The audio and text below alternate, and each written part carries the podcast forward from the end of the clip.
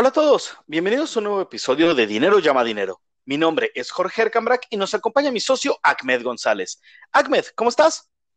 Hola a todos, hola Jorge, qué gusto platicar contigo en otro episodio más y poder compartir con todos los que nos escuchan un tema que pues nos puede ayudar muchísimo y puede ser una de las bases para mejorar las inversiones, incluso hasta las finanzas personales. Estamos hablando de activos contra pasivos. En efecto, Ahmed, este tema a veces ha generado confusión, pero una vez lo domines, te va a facilitar llegar a tus metas financieras más rápido y fácil. Y por qué no, alcanzar la libertad financiera que tanto se está buscando el día de hoy.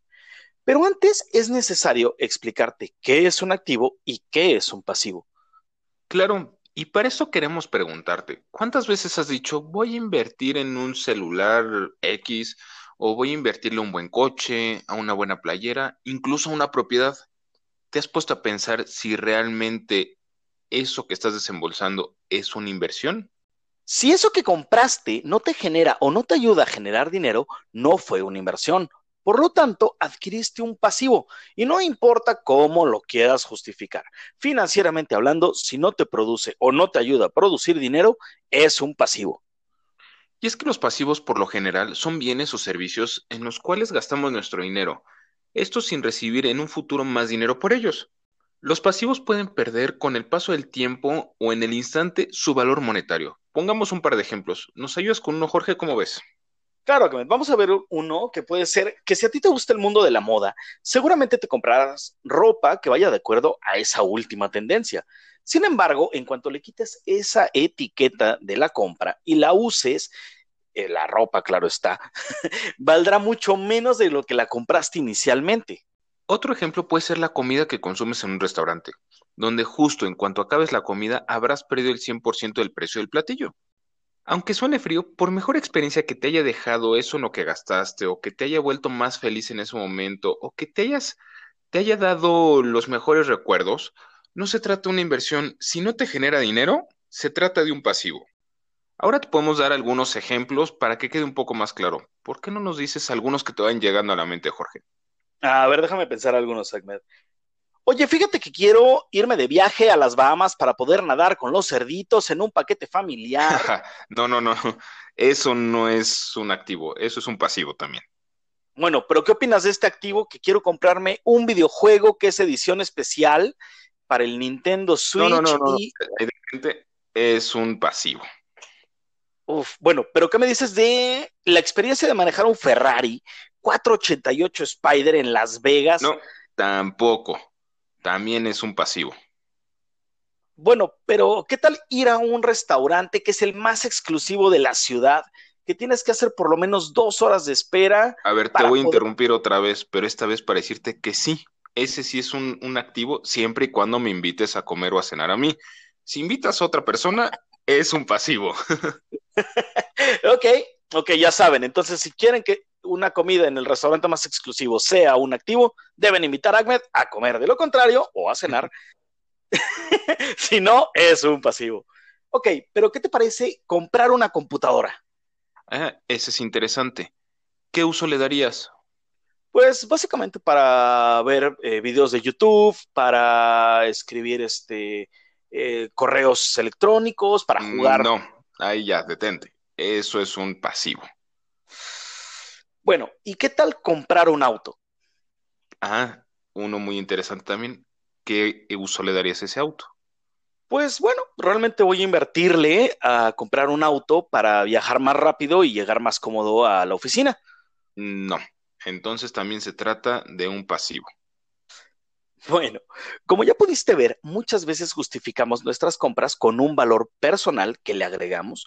Puede ser emocional, de estatus, de experiencia o cualquier otro tipo de valor. Si no lo compras con la intención de que te genere dinero, es un pasivo. Lamentamos haber roto tu corazón por la última compra que acabas de realizar. Pero al igual que las finanzas son frías con los números que manejan, también tú debes ser frío a la hora de invertir y diferenciar entre un activo y un pasivo. De otra manera, no podrás mejorar tus finanzas. Los activos, al contrario de los pasivos, son aquellas cosas en las que tu dinero te va a generar más dinero, ya sea porque se genera dinero o porque aumenta su valor con el paso de los años, o mejor aún, que haga las dos cosas al mismo tiempo. Nos gustaría que lo vieras de la siguiente manera. Imagínate que logras ahorrar 100 mil pesos y decides depositarlos en un instrumento financiero. En ese momento, tus 100 mil pesos pasan a convertirse en 100 mil nuevos empleados tuyos que van a trabajar incansablemente para ti para generar una cosa, conseguir más empleados o visto desde un punto de vista financiero, más dinero. Mientras más empleados nuevos contrates, mayor será la cantidad de empleados que trabajarán para ti. Visto de esta forma, nos gustaría preguntarte, ¿de qué tamaño te gustaría que fuera tu empresa? Pues mira, la mía al menos sería que fuera la más grande del mundo, con eso me conformo. Mientras más dinero y más empleados tenga, mucho mejor. Los activos no solamente producen más dinero, sino que pueden ayudarte a reducir tus gastos, y esto lo puedes ver en dos momentos distintos. El primero de ellos viene cuando decides invertir en un instrumento de inversión. Eso hará que el dinero que pudiste gastar en otro momento ahora esté trabajando para generar un rendimiento. Por lo tanto, te ayuda a evitar un gasto. Recuerda que dinero llama dinero. El segundo momento es cuando obtienes un rendimiento de ese activo que pusiste a trabajar. Ese rendimiento lo puedes usar para pagar algo. Por poner un ejemplo, puede que una inversión de 100 mil pesos te pueda generar poco más de 800 pesos al mes. Y eso puede ayudarte a pagar una comida o estacionamientos, un tanque de gasolina, cosa que no tuviste que desembolsar algo extra de tu bolsillo por esto. Por lo tanto, con el paso del tiempo, el rendimiento de tus activos te puede ayudar a compensar algunos pasivos que tengas. Pero ojo, más adelante hablaremos cuánto es lo que realmente debes de tomar de tus ingresos que generan tus activos ya que no es el 100% lo que puedes disponer. Algunos ejemplos de activos pueden ser los instrumentos de deuda como CETES, pagarés o FIPOS, o también los instrumentos de renta variable como los fondos de inversión, los ETFs y las acciones. Pero oye Jorge, hablando de activos, mucha gente siempre dice que invertir en un inmueble es un activo. La pregunta realmente es, ¿los inmuebles de verdad son activos? Qué bueno que acabas de tocar este punto, Ahmed. La respuesta es depende. En otro episodio sí te vamos a platicar a detalle de los bienes inmuebles vistos desde el punto de vista de inversión, pero por ahora lo vamos a ver desde el punto de vista activo-pasivo. Cuando compras un inmueble, normalmente lo adquirimos a crédito y en un plazo de 10, 20, hasta 30 años. Estamos pagando mes a mes un crédito hipotecario. Si vivimos en el inmueble, pues hay que hacernos la siguiente pregunta. ¿este inmueble que estoy pagando me da más dinero? Pues realmente la respuesta es no. De hecho, vas perdiendo más dinero cada vez porque tienes que pagar el mantenimiento, tienes que pagar predial, eh, etcétera, muchos servicios. Y pues no estás pagando mes a mes el crédito y no te está entrando dinero por pagar ese crédito. Por lo tanto, en este caso sería un pasivo. Además, con el paso del tiempo, pues esa plusvalía que tenga tu, tu inmueble generalmente, o la mayoría de las veces, si es a crédito, pues el banco se está quedando con tu, con tu plusvalía y no le estás aprovechando tú. Pero por el contrario, si estás pagando un inmueble y de alguna manera logras rentarlo y te está generando una entrada de dinero, pues ahora sí, ya no se trata de un pasivo, se trata de un activo. Los automóviles. Muchas veces hemos escuchado hablar que comprar un coche es un pasivo, porque se está depreciando justo en el momento en que te lo entregan. En cuanto sale de la agencia, en ese momento ya se está depreciando. Y para el colmo lo estás pagando a crédito. La pregunta sería, ¿los automóviles son realmente un pasivo? Y la respuesta, una vez más, es depende. Porque si tú lo compraste para tu uso personal, no le estás sacando nada de dinero. Y por el contrario, se está devaluando y todavía peor, porque lo sigues pagando, a pesar de la constante depreciación, tú sigues pagando el crédito, que con el paso de los años este crédito y estos pagos que estás haciendo mes a mes, terminas pagando hasta el doble de lo que costaba el coche originalmente. Pero ojo, porque si ese coche lo compras y lo metes a trabajar a un servicio de transporte, ya sea como taxi, Uber o cualquier plataforma de transporte, en ese momento tu auto se transforma en un activo ya que está generando un flujo de efectivo mes con mes. Un activo es cuando compras algo con la intención inicial de que produzca dinero. Es una herramienta para mejorar tu flujo de efectivo. Y si sabes administrarlo bien, puedes pagar tus pasivos. Para saber si lo que estás comprando es un activo, debes hacerte la siguiente pregunta. ¿Esto que estoy comprando me puede generar dinero en este momento o más adelante? Si la respuesta es sí, felicidades, ya tienes un activo. Por si todavía hay alguna duda, vamos a darte un último ejemplo, esta diferencia entre activos y pasivos. Vamos a ver ahora una computadora, que hace un rato, por ejemplo, mencionábamos eh, en los ejemplos que dimos Ahmed y yo, que una computadora era un pasivo, claro, visto desde el punto de vista que solo la voy a usar para revisar los correos o para juegos de eh, computadora o para ver YouTube, etc. Pero si se compra esa computadora para tu trabajo, vamos a hacer un ejemplo que tú eres un diseñador gráfico o que eres un arquitecto o un ingeniero en sistemas, etcétera, etcétera.